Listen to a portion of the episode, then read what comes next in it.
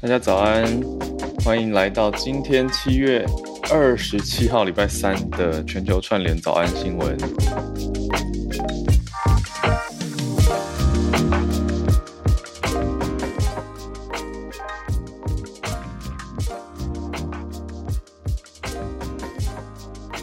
今天早上，小鹿其实很早就 有先说过，他今天一早就要上工了。我昨天结尾的时候忘记，所以以为今天他会回来，但明天才是真的我们两个都回来的时间。等一下，等一下，小鹿好像说礼拜四他工作状态不确定。好，总之我我会在，那小鹿应该有机会。礼拜五我们就会 两个都在。呃，七月底大家突然忙了起来哦，我觉得这也是一个。好的象征吧，因为我跟小鹿常常很多工作是现场的活动嘛。那现场活动在疫情期间最严峻的期间，当然就是大减。可是现在我们两个都忙起来，我觉得是一种指标。好，那今天要先跟大家聊的社群题稍微轻松一点点。大家有没有用过自助结账呢？好奇大家可以在聊天室回我一下，就是。现在不是很多的商店，嗯，我觉得商店还好，反而是商场类的，或者是比较像全联啊，或者是大润发这类的卖场。卖场有时候因为结账的人流很多嘛，那他们也会想要尝试自动化，所以会让或家乐福也好，会有还有我上次去迪卡侬也有了，就是在结账的时候有一个一条走道或是一个角落。造一个区块，让大家是可以自己用机器自助结账的，啊，就有一个荧幕啊，有一个扫描区啊，还有一台刷卡机，让你用多元支付的方式可以自己算一算结完。大家有用过吗？好，有，麦当劳也有，家乐福、摩斯一直用自助结账，自助很方便，不用排队。有有有，有人说自助结账不能买酒，有一次走错 被拦下，好，谢谢提醒，让。更少人会被拦下来。好，大家觉得蛮方便的，有但有也有人觉得有有的系统没那么好用。对啊，其实现在蛮常见的嘛。那我在社群新闻上面看到有一则蛮有趣的，跟大家分享，是英国，英国有三分之一的消费者，他们说他们曾经用自助结账小小的偷窃，意思就是有的东西没有算就走出去了。我这个当然很不好啊。那自助结账在欧洲，就如同大家在聊天室讲的，是很盛行的嘛，蛮多人都有使用过的经验。可是零售业者当然要出对策，要怎么办呢？一方面想说让大家减少减少排队，又可以少掉一些柜员的成本，可是又有出现这种所谓的偷窃或者未结账品项，比如说什么《每日邮报》（Daily Mail） 做的一个调查，两千多个英国的成年人。当中有三分之一，那就是六百多人哦。啊，六百多人说曾经没有结账的东西有盥洗用品、农产品、农产品，啊婴儿奶粉，每年这样算下来，大概有一百八十亿台币，大概五亿英镑是没有结账。这样算下来觉得很高。好，那怎么说呢？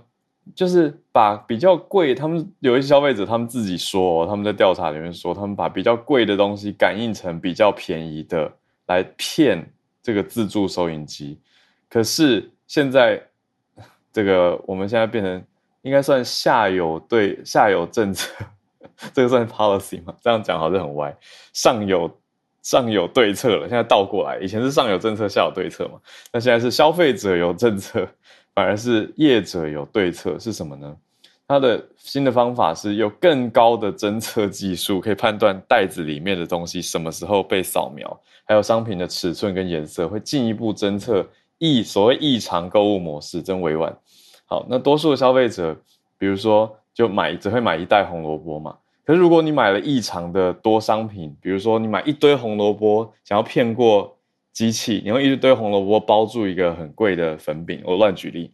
好，那收银机就会通知工作人员要看你，所以工作人员就会转头看，为什么这个人五包红萝卜，然后五包红萝卜中间有没有夹藏什么东西？哦，所以是透过这个形状，因为目前很多是用称重的系统，但是现在新的辨识系统有点像电脑视觉啦，它会去辨识。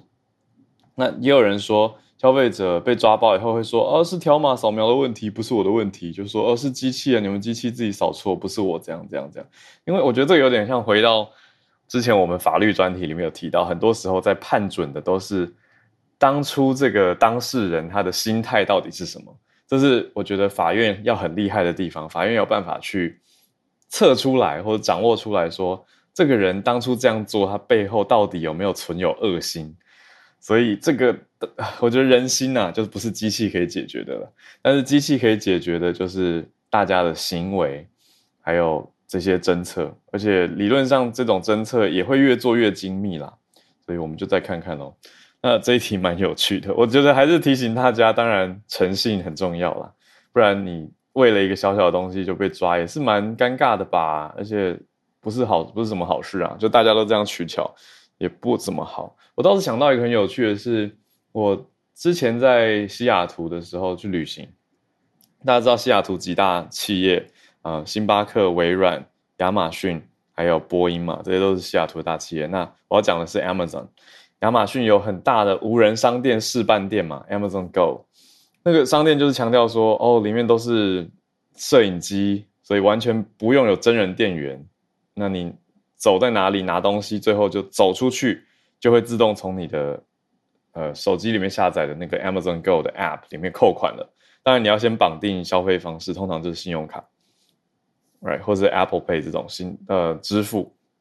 所以这个是很明白的一个逻辑，但是大家就会心里面有一种有趣的测试跟侥幸心态，就觉得哎，那我拿这些真的会真的会都算得到吗？所以一群朋友就拿了以后走出去。就消费了以后走出去就哎真的都有扣到，所以来验证它的强大。但是对比我前几天去到大家知道台北的基隆路有路上有一家 Seven Eleven 的 X Store 示范店，我就也进去了。我也想说哎好啊，那也来类似，它也是号称无人商店嘛。但重点是我逛了一圈没有想要买的东西，就我想说想买个无糖豆浆、无糖高纤豆浆，还有鸡胸肉都没有。所以我跟我助理那天在那边，我们就逛了一圈以后，觉得呃，我是真的有点饿，想买东西，可是都没有我想买的东西，就那边只有热量很高的零食而已，所以我真的是无法买。另外呢，店里面也有一些自助的设施，比如说咖啡机啊，还有什么什么。可是我觉得在台湾的心态跟去西雅图的 Amazon Go 完全不一样诶，在那边就觉得哦，这个当年也是更最新的科技，所以会觉得尝鲜的感觉很新鲜。而且那边我记得也没有咖啡机这样的设置，可是，在台湾你就会觉得店员都会帮你照顾的好好的，为什么我要自己跑去处理？除非我真的很不想跟人互动啦，除非我真的很超级内向，对吧？不然我应该不会特别想要跑去，什么都要自己来，就反而比较慢的感觉。我觉得，所以我就感觉，嗯，这个无人商店好像在台湾要换一个模式，不能用本来。Seven Eleven 跟全家的逻辑去变成无人商店，好，这样大家应该有懂我的意思。意思就我觉得消费者的逻辑在不同国家是不一样的，在台湾已经变成了一个超商消费文化了，right？所以也许也可以分区吧，比如说变成一个呃万能吧台结账取货取货取货，现在有一些店也开始做自助了，right？好，这个消费相关的就跟大家生活很贴近，所以选了这一题社群跟大家。聊一聊，有人说自助很适合社交恐惧的人，对啊，那这也很很不错啊，而且可以减少排队的时间，因为普遍用的人也相对少。那天我跟助理进到那家无人商店，只有我们两个，就逛逛逛逛逛，很很有趣。好，时间来到八点十一分，来跟大家盘点今天的几个国际大消息。好，先讲一下今天的四题是什么。第一题，先来关注英国保守党党魁之争。党魁选出来也会是首相，九月五号要选嘛，所以时间过得很快诶，现在已经七月底了，也就是说，在一个多月的时间就要选了。现在正在举办辩论，我们也来关注一下这两个候选人是谁，还有他们对于中国的态度为什么变成了重大的关注点。第二题，我觉得大消息是习近平跟拜登中美元首明天预计明天时间要通话，他们要讲电话了。嗯，根据上次的话，应该是视讯通话啦，也不是只是讲电话而已。而且这次白宫已经发布消息说，两人会谈台海的议题，很明白会谈台湾。那搭配着最近我们也讲到的美国的众议院议长 Nancy Pelosi，他要不要来台，变成一个 hypothetical，一个很奇妙的薛丁格的来台湾，就是他又又要来台，又没有要来台，所以讲的很不肯定。所以到底是怎么样？我想也是在现在一个争点。而且好，等一下再开始谈这题细节哦。我觉得蛮多周边消息都甚嚣尘上。第三题则是《华尔街日报》（Wall Street Journal） 的消息，《Wall Street Journal》发现。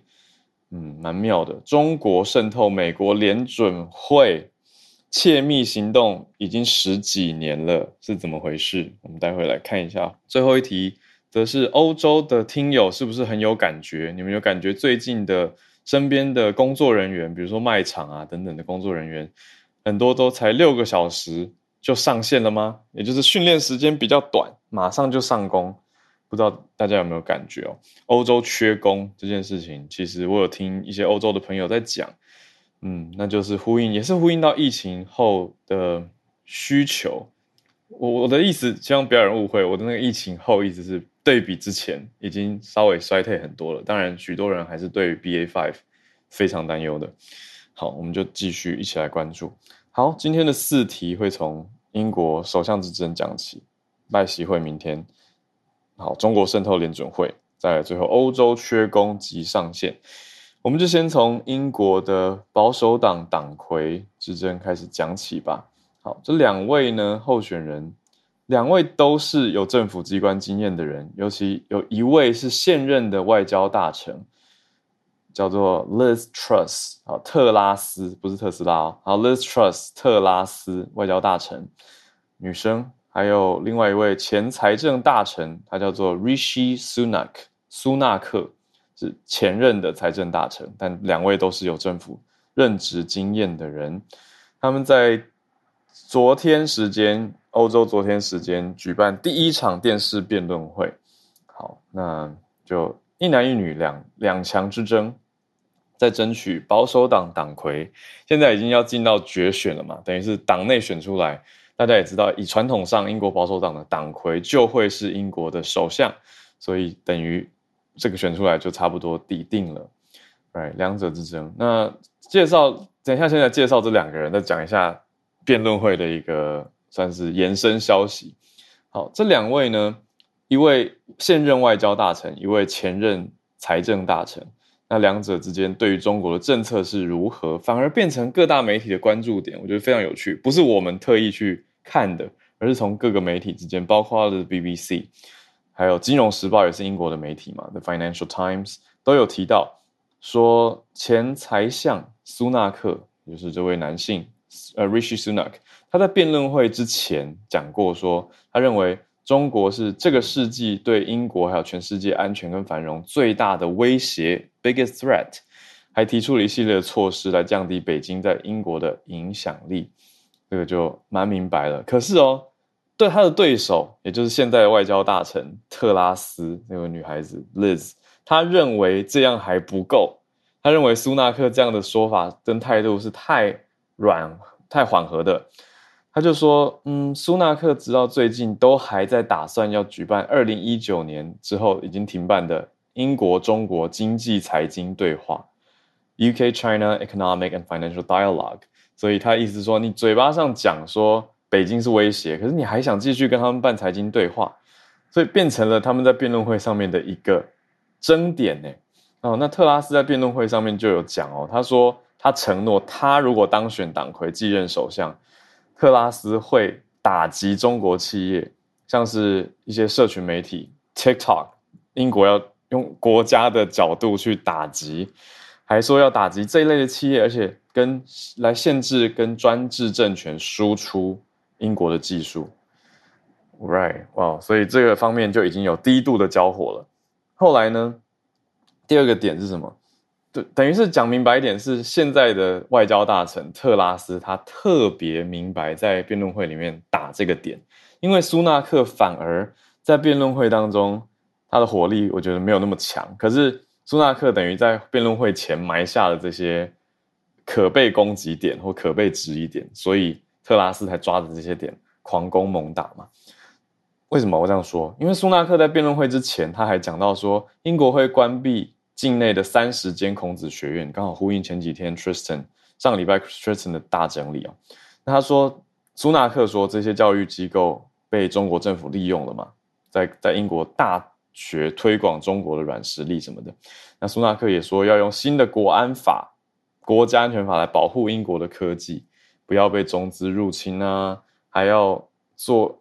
还要学习北大西洋工业组织 NATO 来成立一个国际联盟，应对对中国来来自中国的网络威胁。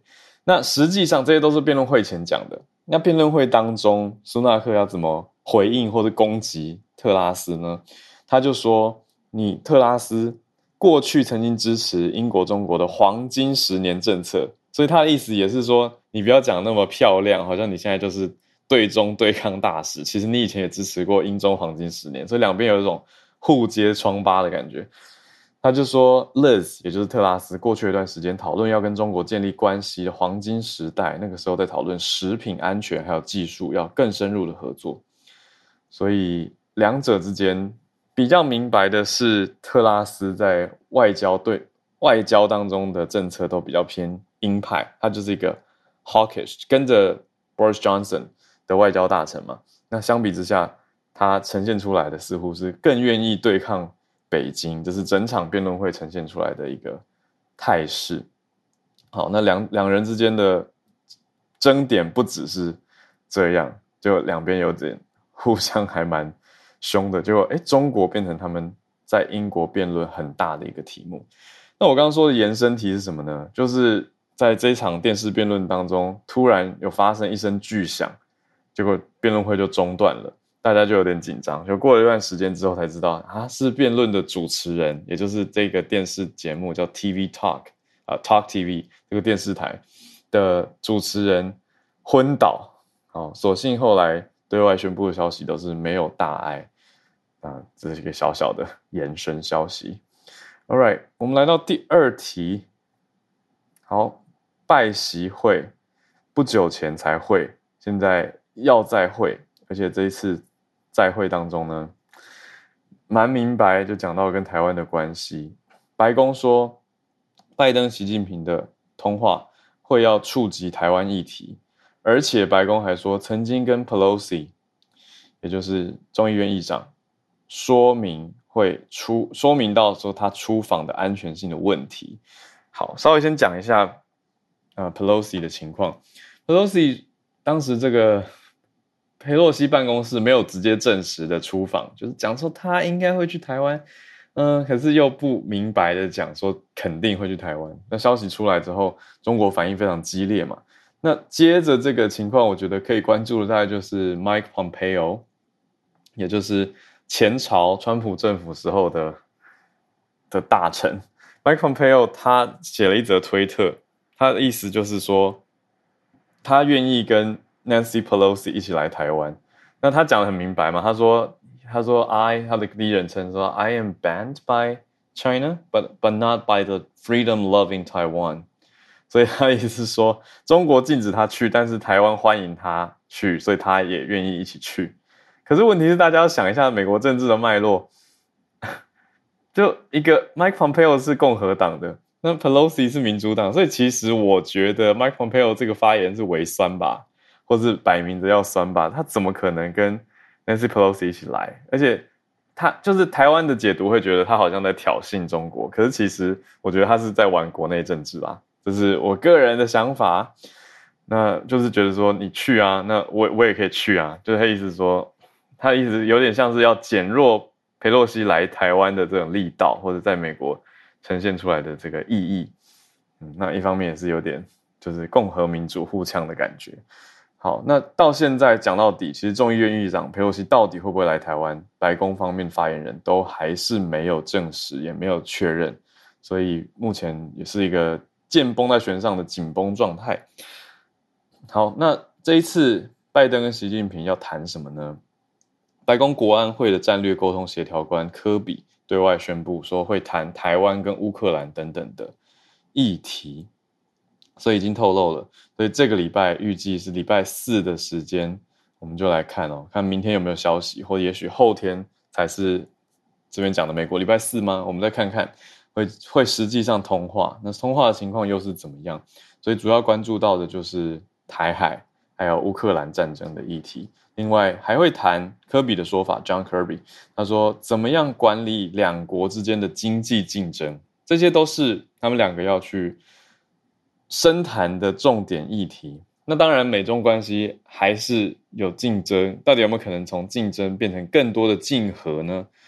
也就是有一些议题之前就谈过了嘛，上次他们谈的时候就在谈说，哎，气候变迁的议题，美中到底可不可以合作？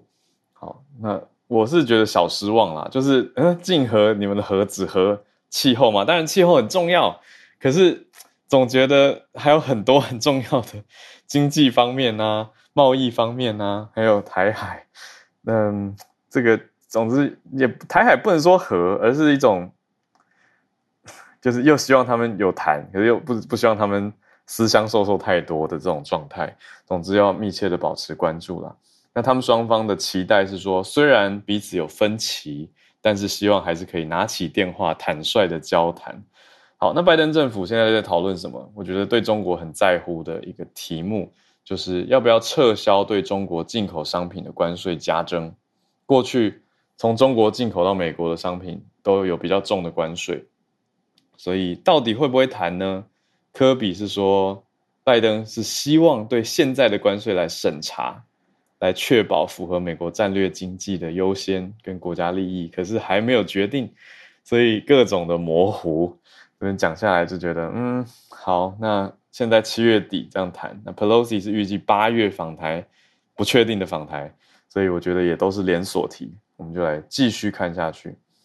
那这几天我人在台东嘛，一直听到战斗机的引擎，就蛮明显的那个划破天空的声音。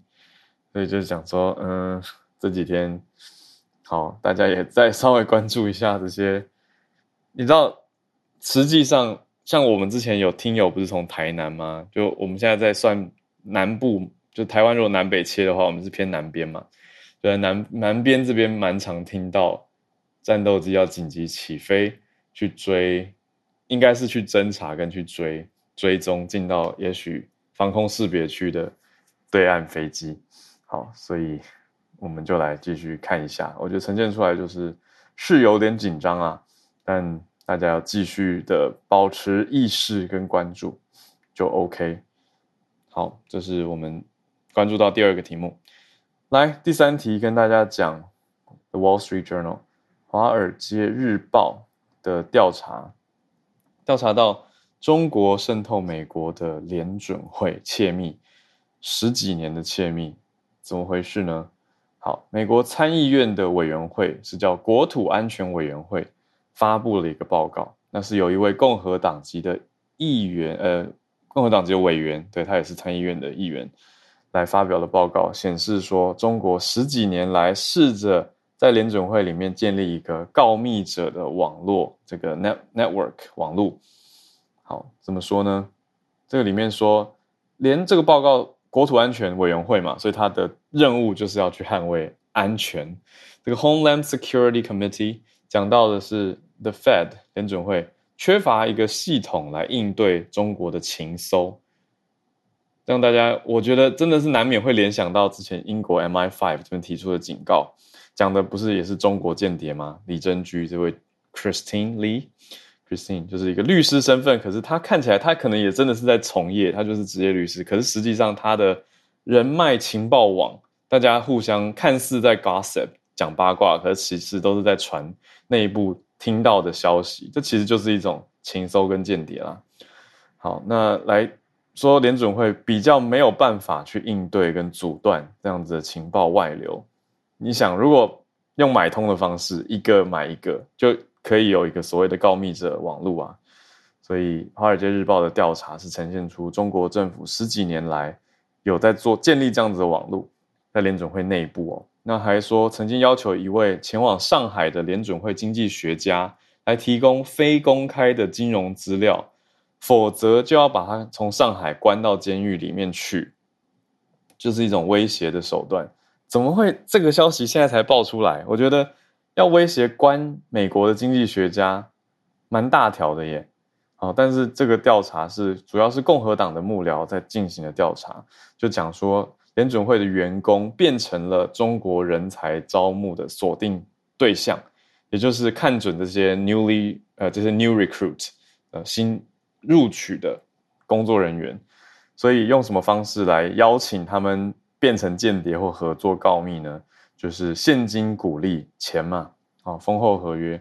还有要就要求说，那你们要提供一些内部的数据，还有美国的经济利率调整跟保险政策的资讯，让中国可以知道美国内部联准会的一些重大政策在做什么，优先知道。另外讲到的是，刚刚讲的经济学家事件是二零一九年调查报告里面写到，二零一九年中国要拘捕这位联准会的 economist，说要强迫他透露关税等等这些美国政策的相关资料跟数据。那当时是贸易战呐，所以要大家想到当时的这个脉络，没想到当经济学家、政府经济学家也是有这个危险的吗？呃，不免想到我们的我们的经济学顾问老师。好，那这边讲到 VOA 也报道，美国之音说这一位工作人员，联联准会的工作人员，他电话被窃听。另外呢，他有用微信，他微信上面有关一些其他联准会官员的联络讯息被。中国官员 copy 被他们等于拷贝一份下来，而且这个人就立刻报告联准会，那联准会也通知了 FBI，就是上报到联邦调查局的层级。哇，蛮蛮大条的一件事。那到底锁定了多少呢？当时就开始展开调查嘛，就调查有十三个分散在八个区域的联准会，就是美国央行的雇员。那这些人后来。被称呼所谓叫做 P Network 这样子的一个网络，所以说这些人的国外出差行程啊，他们的 email 跟他们的教育背景细节跟履历表都有一些可疑，所以现在也在继续调查当中。好，呈现出来就是这已经十几年了。好，那这个调查报告现在委员会还在续追，可是报告出来，联准会是说不公正、没事实根据，而且没有经过查核，等于。联准会官方是反驳这份报告本身的可信度，那也说报告里面的一些断言跟暗示，主席鲍尔是说他觉得非常的 concern，他深感到疑虑。他说他并没有他他并没有明白的讲说这些联准会的员工要接受背景调查了，哦，等于他没有直接呼应说国家安全，因为这毕竟是国土安全委员会提出来的。大家对比台湾的话，就是一个立法院的委员会调查说我们政府机关有。泄密或者走漏，但是政府机关现在目前的回应是先否定跟先反对。那他认为鲍尔是说，我觉得这个刚好跟我们 Charles 老师跟大家讲的一样，是说联准会最重要的经济模式还有一些政策都是公开的。鲍尔也说都公开在公共领域啊，联准会的网站都可以下载啊，所以民众就可以来互动跟参考这些模式。意思是他觉得他们内部没有什么秘密模式或密谋不公开。好，这是鲍尔对外的说法，他认为蛮透明，大家可以看到很多公开的数字。All right，好，那题讲的比较久一点，我们最后一题效率跟大家谈。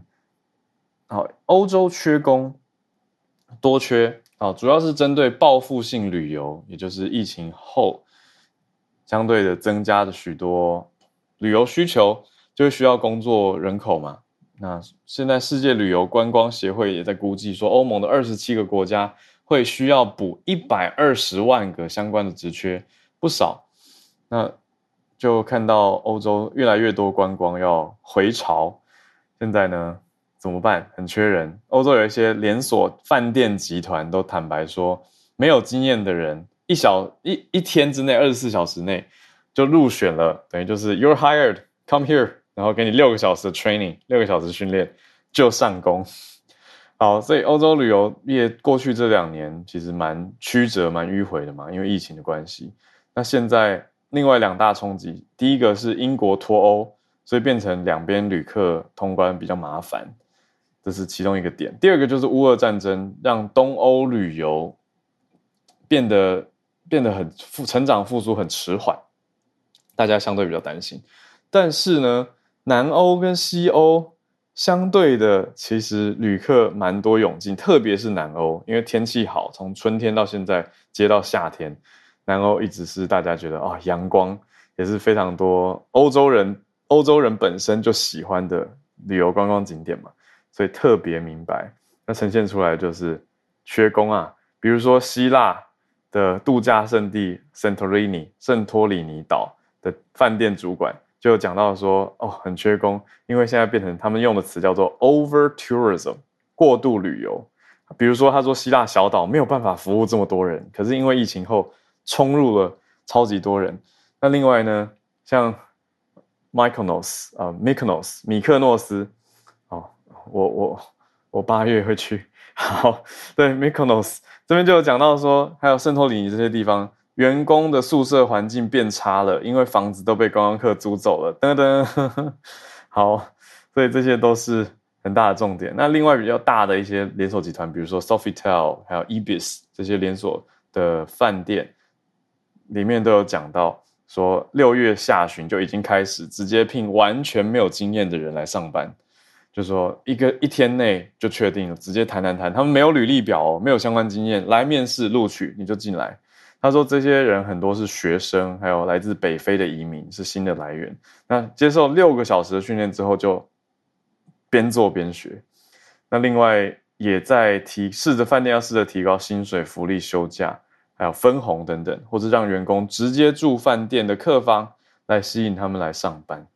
好，所以主要大家可以想见的欧洲观光胜地，现在也开始变得很热门。”好，那是葡萄牙的主饭店相关的协会副理事长，一位叫做西维呃西萨维耶拉。西萨维耶拉的观点，他告诉《金融时报》，他觉得过去那些很频繁、迅速、便宜的假期时代已经结束了。怎么怎么怎么可以结束呢？我们都还没去放假，怎么就可以结束呢？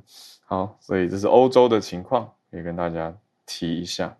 大家如果最近有去旅游的话，可以跟我们回报一下，是不是很有感？有没有遇到一些感觉非常没有、非常没有经验的工作人员？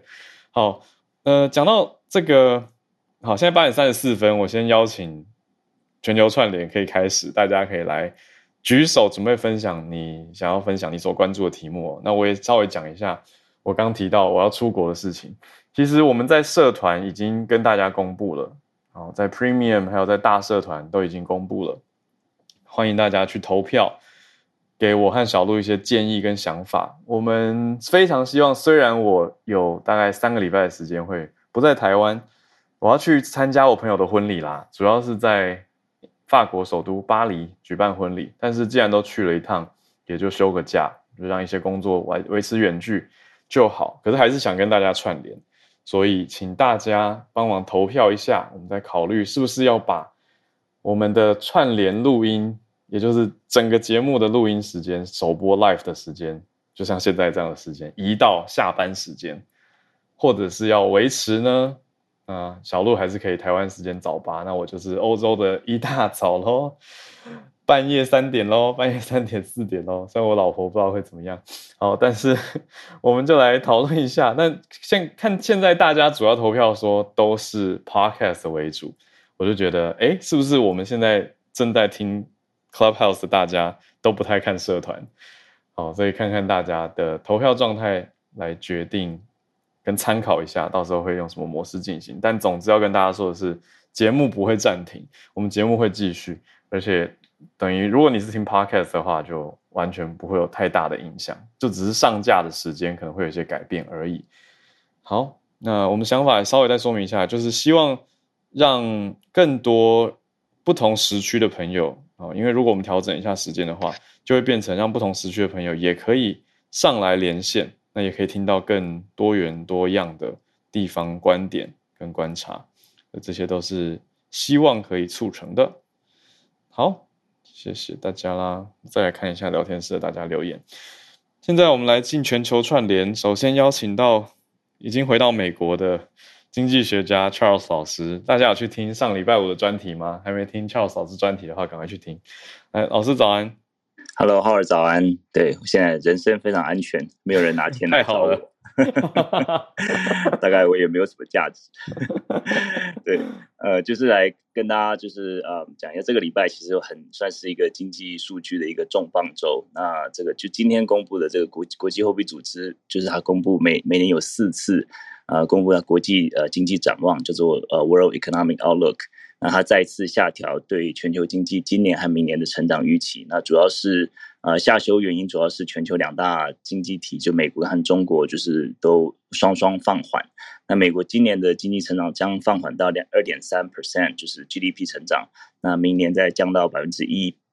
那中国呢，今年就会降到大概百分之三点三，从去年的这个八点一，所以说是很明显的这个放缓。那当然，它里面就主要说就是通膨升温，然后乌俄战事。然后中国清零影响，这些都种种都会影响经济的这个呃成长。那相较起二零二一年来讲的话，全球成长是百分之六点一。那所以二零二二年跟二三年就是就是是百年冬啊，拍泥当。那主要是他们在讲到说，全球这个首要之务并不是旧经济，而是先把通膨控制住。这个其实是一个。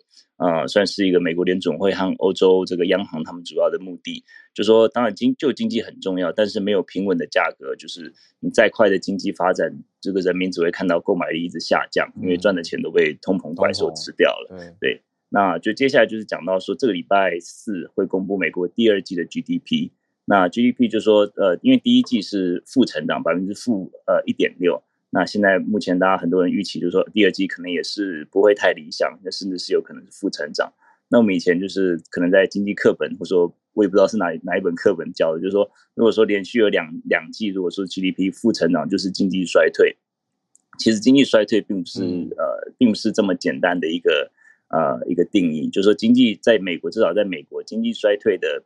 定义是一个呃叫做国家经济研究中心经济循环定期委员会所决定的委员会来判定对来定的对，它就是 NBER Business Cycle Dating Committee。那它的定定定的这个呃定义呢，就是说要有显著并普遍的经济活动衰退，并且延延续好几个月。所以很多时候这种认定的这个呃定义，很多时候甚至在经济衰退之后的一年才会说啊。你记得一年前那个时候吗？那是经济衰退 哦，对，对，那除非是很明显，像是 COVID，像去年三月的时候，他就说他就很快的就说这个是经济衰退。那目前就说他就要看除了这个 GDP 之外，就要看就业人口、失业率、产业影响广度等时间长短等等的。那很多人就在批评说，哎，这个是不是？呃，这个这个委员会在替拜登政府粉饰太平，就是说他这个内政无能，让这个 GDP 一直一直缩水。那这个可是不过这个委员会其实是一九七八年就成立，它过去四十几年都是一个独立的经济研究单位了。就说它以往这个延迟定义经济衰退其实是常态，就大家就不用做太多的经这个经济联想。那就是这个星期四要公布的这个 GDP，即使是负成长，我想应该也不不能断定说美国就在经济衰退。因为就是说，现在有很多的杂音，像是美国的消费者呃劳动力还是很坚强，然后很稳固，然后他们消费还是他消费力还是很坚强，就是说各种这个指标就是有点指向完全不同的方向。那我们就是呃就是把星期四的数数字当做一个 a grain of salt 来看，就说当做一个呃就是就是不用太太过度解读了。对，那我们快分享到这里。我好奇一问，谢谢老师的分享。嗯，就是我们之前不是在看吗？就是会看消费者指数、物价指数，还有可是还可以看有一个，比如说通膨也是类似的概念，可以看核心通膨，等于更有一个呈现的指标性。那 GDP 有没有类似的状态？因为 GDP 它国民生产毛额也是一个大平均嘛，等于是把所有的产业加总在一起算，有没有看比较核心或是比较特定产业的，会让我们更明白可以看出一个大趋势。呃，其实并没有啊，并没有一个啊特别的一个呃，因为呃主要的 GDP 有分四块嘛，消费、投资、政府支出跟进出口。那这里面就是消费其实最重要。如果说你认为这四个来讲哪一个最重要，就是消费，因为消费占大部分国家是大概六到七成，在美国、在台湾，在一些比较呃工业化国家，对。所以说，如果说这一块就够，嗯，够给力的话，嗯，然后就是，然后他会大家消费够，对，大家消费够的话，产厂厂商也会继续生产，那厂商生产，他们就会继续继续 hire 员工这样子。那如果说这一块，如果说已经开始看起来看起来快不行了，那就厂商会开始缩减，还会开始裁员。所以说，如果说就是要看只看一个的话，那就是看消费。那这两这两期其实我们看到负成长，其实是一个呃 investment，就是在投投资里面，特别是一个仓储成仓储调整这一块在作怪。因为从去年的第四季，大家如果记得的话，就是那时候就是呃这个这个购物季的时候，就是美国一些厂商啊，消费消费这个呃呃零售业，他们就是订了一大堆东西从中国从其他地方订来，而且我现在等于是仓储，他们就是有点消化不完，那等于是第一年今年第一季第二季在往下调整所造成的。所以说，如果说真的要看的话，就看消费的力道，这是一个最准确的指标。了解，感谢老师，谢谢老师。我们继续连线，来到香港的听友 Bernard，哇，Bernard 看的是日本 NHK 的消息。Bernard 早安，呃，早安。就今天想要分享的是岸田文雄担任首相以来呢，这第二次就下令执行死刑的个案。然后这个犯人呢，就是叫做加藤智大。然后他其实那个时候是从在二零零八年的时候，六月八号在。东京秋叶原，然后就是那个随机杀人的事件，然后他那个时候就在开卡车，然后就冲进了千代田区的步行街，然后就撞死了三个人，然后之后下车再就是拿刀就哎随机攻击途人，就然后另外四个人就死亡了，所以总共七人死亡。然后其实，在在被抓到之后，然后就去判审讯嘛。然后一开始审讯的时候，其实就是辩护律师曾经就是一一开始就是以精神疾病导致那种诶精神障碍啊，或是那种精神失常的。以去呃，就是说祈求说可以免去死刑，但是其实就是第一开始这一审判决的时候，其实在一二零零二零一一年的三月，然后他就是那个经过了一些呃的心理专家的判定，然后他其实是完全有能力，然后看到他的犯案动机，其实在那个在网络上面却看到人说被人冒充了，就是等等的那种很多的不同的网络上的骚扰，也是感到愤怒，然后就。而去做了这件事情，所以这个就是，呃，在一审的时候就觉得说这个行为是非常的残酷，然后没有人性。在二零零八年的抽叶原。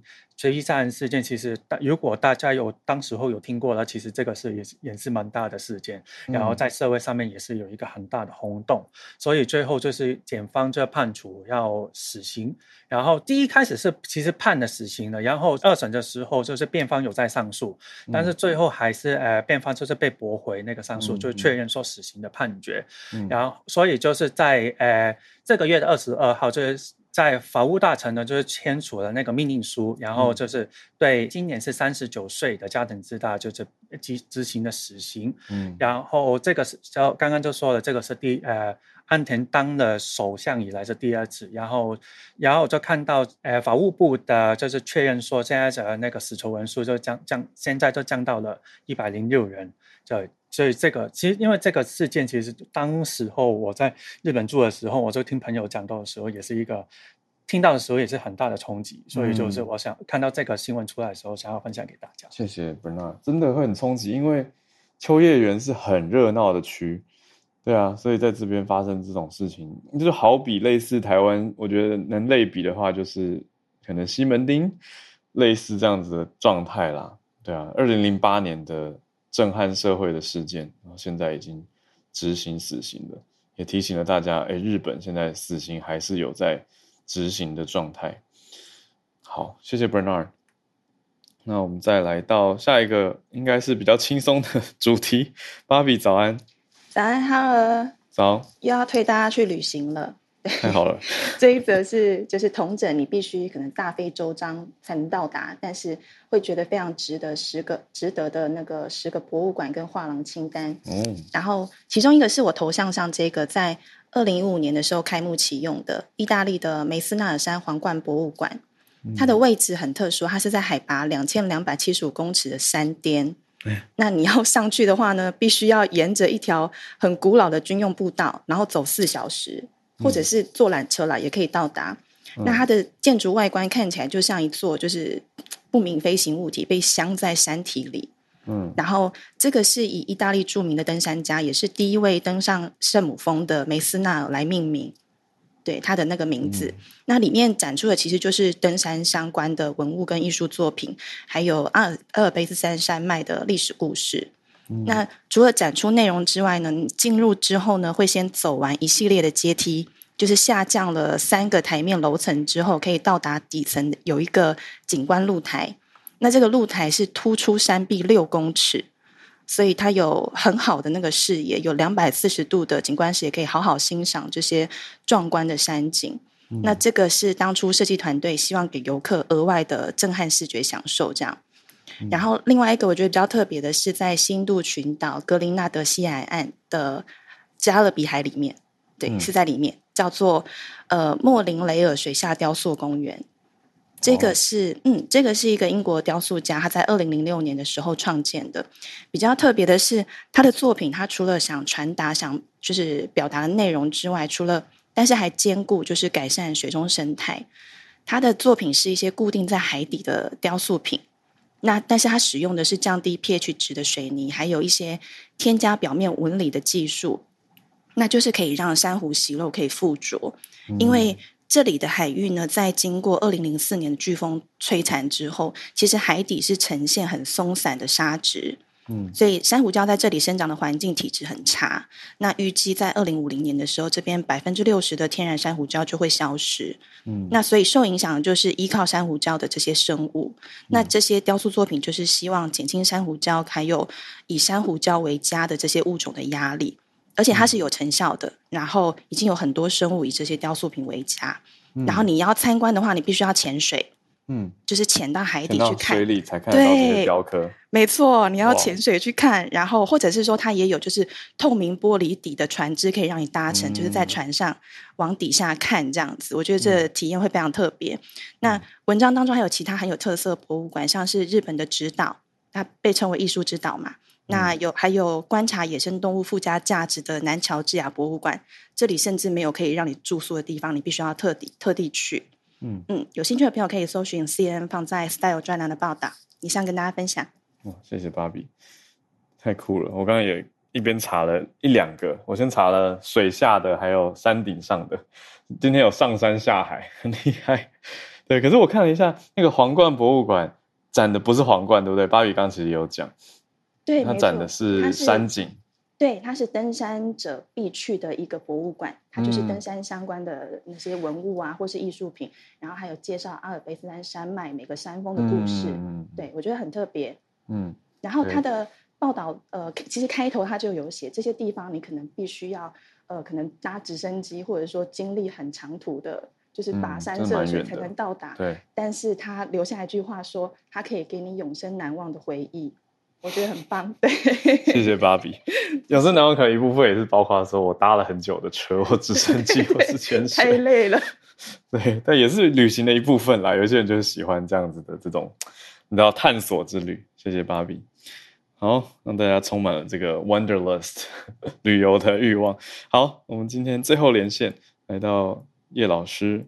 老师今天关注的是菲律宾的消息。对啊，好早。今天今天这个消息其实是我女儿提供的，嗯，觉得很有趣，就是在这个菲律宾有一个这个呃 lawmaker，我不想我不太确定他是哪里的，反正他就是那个立法人士，对立法人士呢，他在这个他在这个他们的那个会议里面呢。提出了一个这个法案，就是要禁止这个。我现在才我我也是就是听看这个新闻才学会那个词，就是所谓的已读不回的这种行为，在英文叫做 ghosting，嗯，就是那个鬼啊，嗯，鬼 i，然后后面加上 i n g，对，就是 ghosting。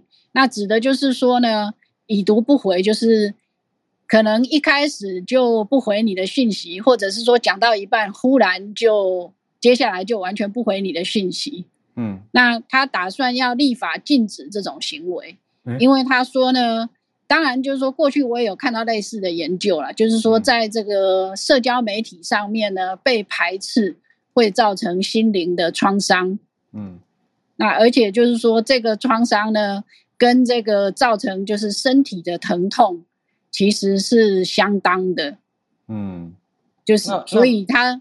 所以这个法要禁止大家已读不回，已读不回的人会被罚吗？对，很有趣的就是，他虽然想要立法禁止，但是法条里面并没有规定是什么样的惩罚。嗯，所以等于说，嗯，大概有点像是道德劝说吧。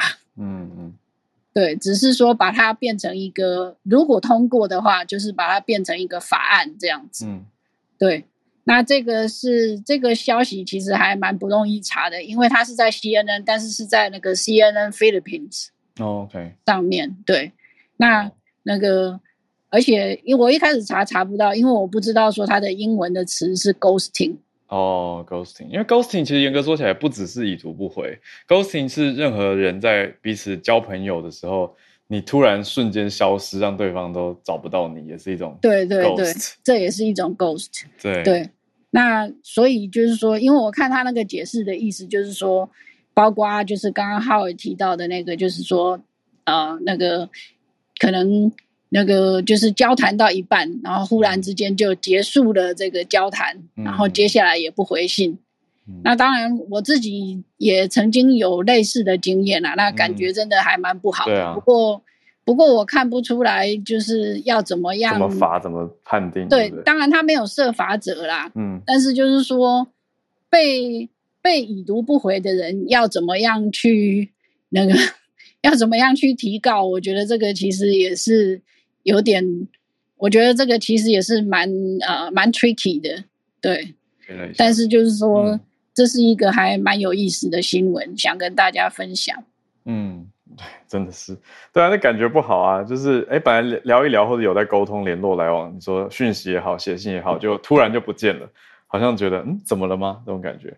对。对啊。可是也有可能在听的大家也。ghost 过别人，所以不知道要怎么去判定。我们我现在在台东这边这一团有有几个菲律宾的学员，我回去跟他们聊一聊，不知道他们怎么看这件事情。好，谢谢叶老师今天这个消息也蛮生活化，跟大家很贴近。好，再次感谢今天大家的参与，谢谢我们呃平安的经济学家 Charles 老师，还有 Bernard。芭比叶老师来跟我们串联，今天又完成了一集早安新闻。我们明天早上八点就可以继续跟大家串联。我觉得回到台北的呃狗窝来跟大家串联。All right，好，那我们就明天见啦。小鹿时间明天不太确定，我们就看看。All right，但是一定会有的。应该礼拜五我们就会在，终于这个礼拜这么。多喘，礼拜五有机会终于回回来，我们就明天见，大家拜拜。